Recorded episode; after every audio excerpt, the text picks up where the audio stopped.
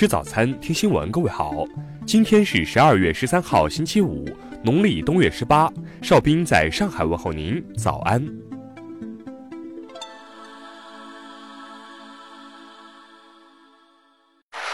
首先来关注头条消息：无人机坠落中环驻港部队军营，警方逮捕三十九岁男子。十二月十一号晚上，一架拍摄用的无人机坠入位于中环附近的驻港部队军营内。目前，操控无人机的男子已被香港警方逮捕。据报道，被捕男子姓罗，现年三十九岁，自称是摄影师。他表示，自己于十一号晚上八时许控制无人机在中环海滨拍摄夜景，期间无人机失控跌入龙河道的驻港部队军营内。在无人机落入军营后，涉事男子随即通知解放军。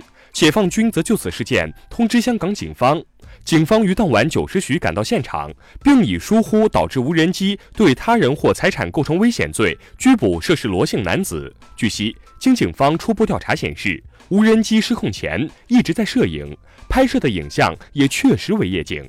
据了解，中环军营是目前驻港部队的军营之一，位于香港岛中区金钟海旁，在香港回归前被称为天马舰海军基地。中国人民解放军驻香港部队大厦就位于中环军营内。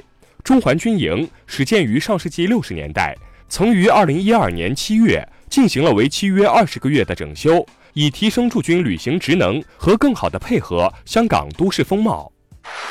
下面来关注国内方面的消息。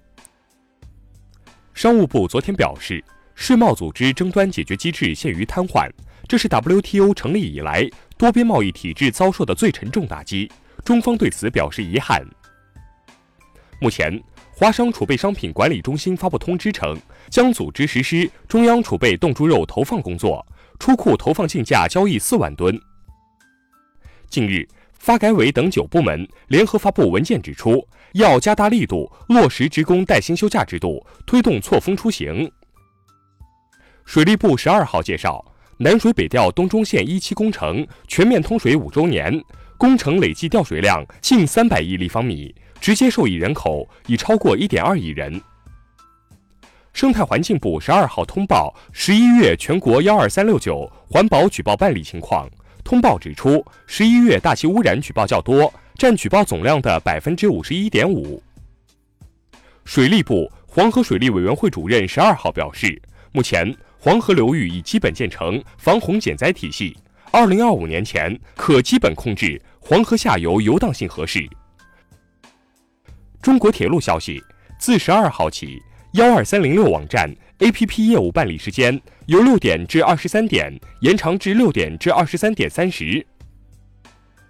近日，我国首颗通信能力可达十 Gbps 的民营五 G 低轨宽带卫星正式出厂。预计十二月月底搭载快舟一号假火箭发射升空。下面来关注国际方面的消息。美国联邦储备委员会十一号宣布，维持联邦储备基金利率在百分之一点五到百分之一点七五区间不变。美国海关边境巡逻局报告显示，二零一九财年，美国南部与墨西哥边境地区发现了至少三百具被认为是赴美移民的遗体。美国参谋长联席会议主席当地时间十一号表示，国防部正在考虑减少阿富汗驻军人数的几种选择，其中包括收紧反恐任务。俄罗斯外交部十二号宣布将驱逐两名德国外交人员。此前，德国当局曾做出相似决定，驱逐了两名俄罗斯外交官。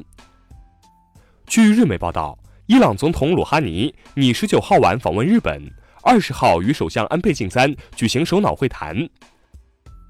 十一号下午，新西兰警方发布消息称，确认怀特岛火山喷发事件中有九人失踪，其中七名澳大利亚公民，两名新西兰公民。联合国十一号发布报告指出，当前亚太地区仍有近五亿人口营养不良，其中有一半以上生活在南亚。近日，欧洲各国决定。建立历史教学观察站，以确保欧委会四十七个成员国能够正确教授历史。下面来关注社会民生方面的消息。昨天，南昌市公安局通报称，犯罪嫌疑人劳荣枝向公安机关提出，拒绝亲属与南昌警方接触，拒绝家人为其聘请律师，并申请法律援助。一项两千五百名受访者参与的调查显示，七成受访者支持学校引入教育惩戒制度，最认可的教育惩戒方式是点名批评。丽江中院昨天证实，大学生遭十余人围殴，反抗致五人受伤后获刑三年一案，目前正在二审，审理结果会及时向社会公布。中国农业科学院兰州兽医研究所当天已经接到兰州市疾控中心通知，即日起封此前封闭的实验室，但动物实验样品不允许进入实验室。近日，乐山市马边彝族自治县一对情侣因为生活琐事争吵发生抓扯后报警，随后互相举报对方吸毒，当地警方对二人依法进行了处理。最后来关注文化体育方面的消息，昨晚。CBA 常规赛第十六轮，福建队一百一十一比一百零七战胜北京队，广东队一百零八比一百零六险胜浙江队。斯诺克苏格兰公开赛继续进行，第三轮中，丁俊晖手感一般，连输四局被对手横扫，未能打进十六强。近日，地球将穿越著名的双子座流星群的轨道，预计双子座流星雨极盛期发生在十二月十五号一时前后。中国处于全球最佳观测位置。据外媒报道，印度尼西亚一幅描述史前狩猎场景的洞穴壁画，可能是世界上最古老的具象艺术品，其历史可追溯至近四万四千年前。以上就是今天新闻早餐的全部内容。如果您觉得节目不错，请点击再看按钮。咱们明天不见不散。